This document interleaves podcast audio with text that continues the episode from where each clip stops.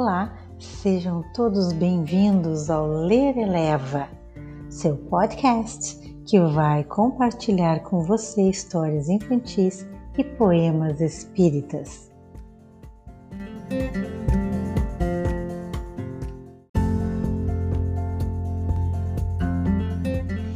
Você vai ouvir agora a história A Casa do João de Barro escrita por Bela Leite Cordeiro.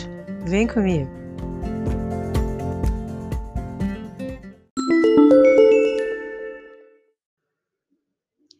Numa casinha bem feita no alto da laranjeira morava o seu João de Barro com a sua esposa faceira.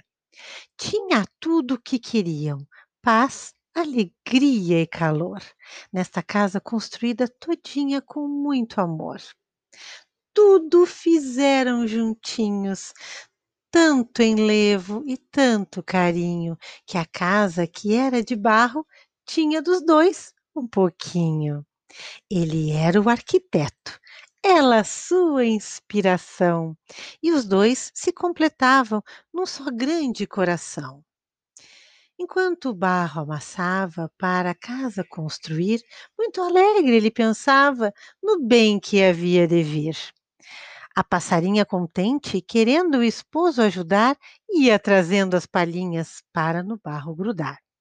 E a casa ficou pronta para, para a alegria dos dois. Já podiam pensar nos que vinham depois. Mas, na fazenda, um menino que passava suas férias, inventava estripulias e buscava mil ideias.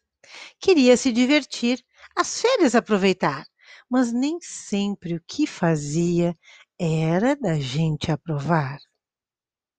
E procurava aventuras com um estilingue na mão. Viu? De repente a casinha veio logo a tentação. Que alvo maravilhoso! disse ele triunfante, e a pedra traiçoeira destruiu-a num instante. Na mesma hora caiu despedaçada no chão, mas o menino sentiu uma dor no coração. Uma casinha tão linda, como é que eu fui desmanchar?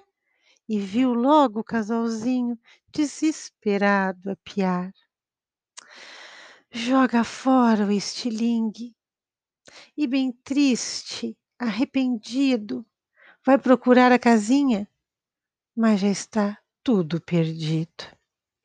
O esposo, pequenininho, com que tristeza sofria e olhava para o menino tão grande, que covardia. Não podia fazer nada. Como iria reagir?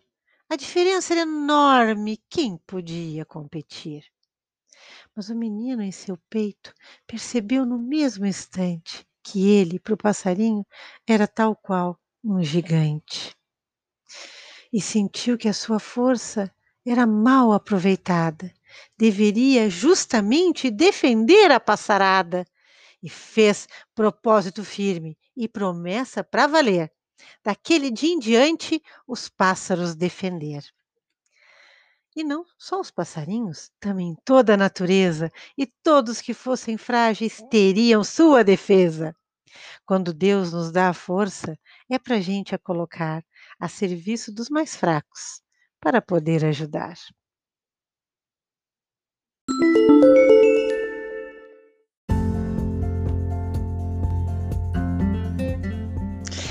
E vou convidar você para acompanhar no próximo episódio mais uma história do livro E para o Resto da Vida, de Wallace Leal Rodrigues. A Xícara.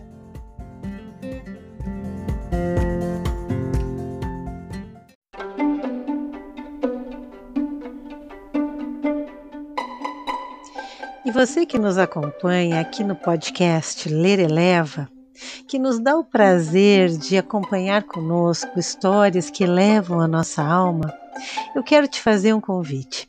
Siga a gente no Instagram e faça algum comentário, é, dê uma sugestão de alguma história que você acha que vale a pena compartilhar e que ajuda a elevar a nossa alma. Conto com você. O nosso Instagram é lereleva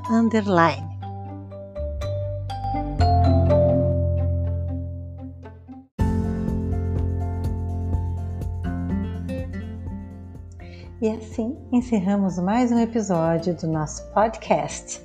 E você que estava ouvindo, tenha uma semana abençoada, fique bem, faça uma prece com sua família.